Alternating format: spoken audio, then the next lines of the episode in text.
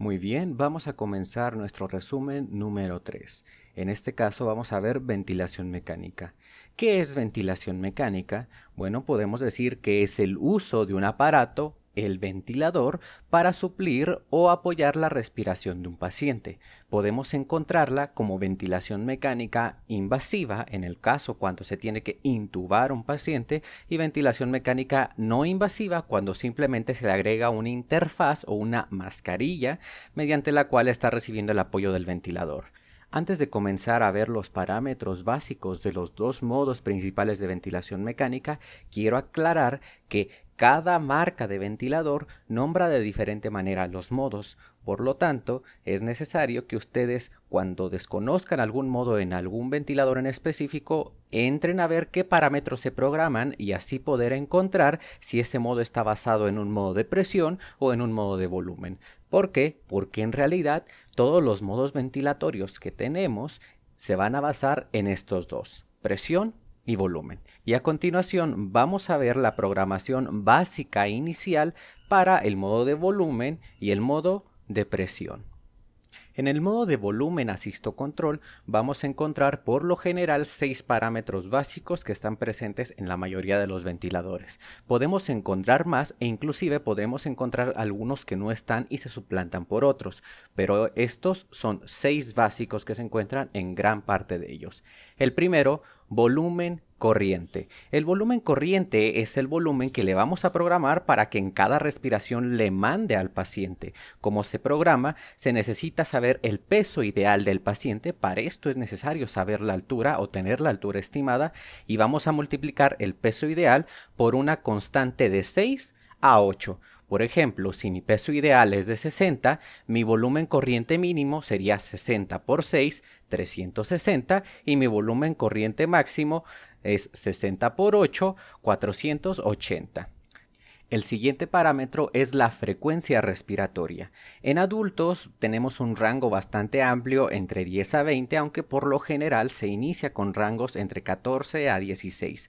Pacientes, por ejemplo, con enfermedades obstructivas pulmonares por lo general pueden ocupar frecuencias respiratorias más bajas, mientras que pacientes con alguna patología pulmonar restrictiva es muy usual que se manejen con frecuencias respiratorias más altas. En el caso de los pacientes recién nacidos, por lo general se van a usar frecuencias entre 50 a 65.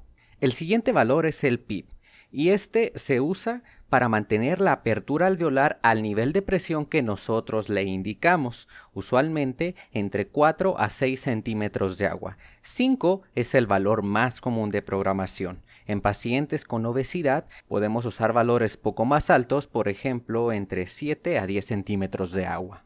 Otro valor a programar es el FIO2 o la fracción inspirada de oxígeno, y este se va a mover a razón de la gasometría o más inmediatamente a razón de la pulsioximetría.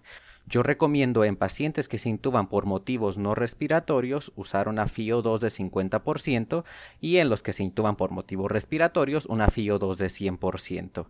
En pacientes neonatales se recomienda tratar de mantener unas FIO2 siempre por debajo de 60%, aunque en muchos de los casos mantenerlo inicialmente por debajo de este nivel va a ser imposible.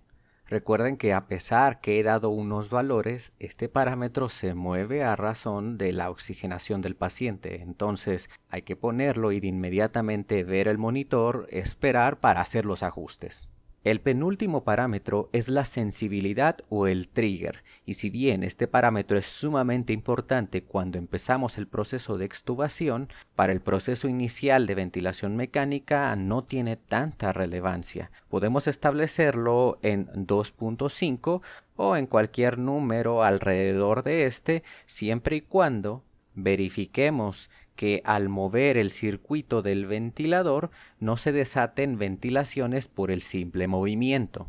El último valor es el flujo, y si bien de este no les puedo dar un número en concreto porque va a variar dependiendo de la frecuencia respiratoria y el volumen que tú programaste, les puedo decir que para programarlo hay que fijarnos en la relación IE, inspiración-expiración, que nosotros queremos. Recordemos que una relación inspiración y expiración normal es de 1 a 2. En pacientes con enfermedades obstructivas pulmonares por lo general se usan tiempos más largos, 1 a 3, y en los pacientes neonatales podemos encontrar relaciones de 1 a 1.5 o 1 a 2, igual que en los adultos.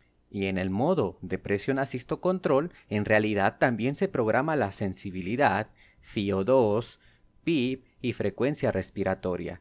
Pero la diferencia es que en este modo, en lugar de programar un volumen corriente, nosotros vamos a programar una presión control que por lo general va inicialmente entre 8 a 10. En pacientes neonatos se puede usar presiones entre 13 a 15 centímetros de agua.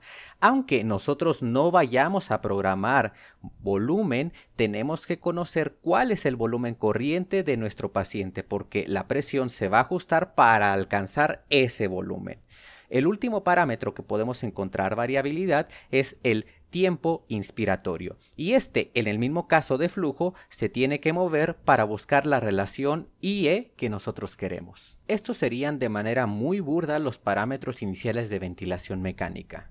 Y para finalizar, quiero recordarles simplemente que siempre que se pone una programación o se cambia un parámetro en el ventilador, tenemos que fijarnos el impacto que tiene en la monitorización del ventilador y en los signos vitales del paciente. Y también que una vez que pasa el momento crítico de la intubación, los parámetros tienen y deben que irse ajustando al paciente. Con esto daríamos por terminado este resumen. Muchísimas gracias por escuchar.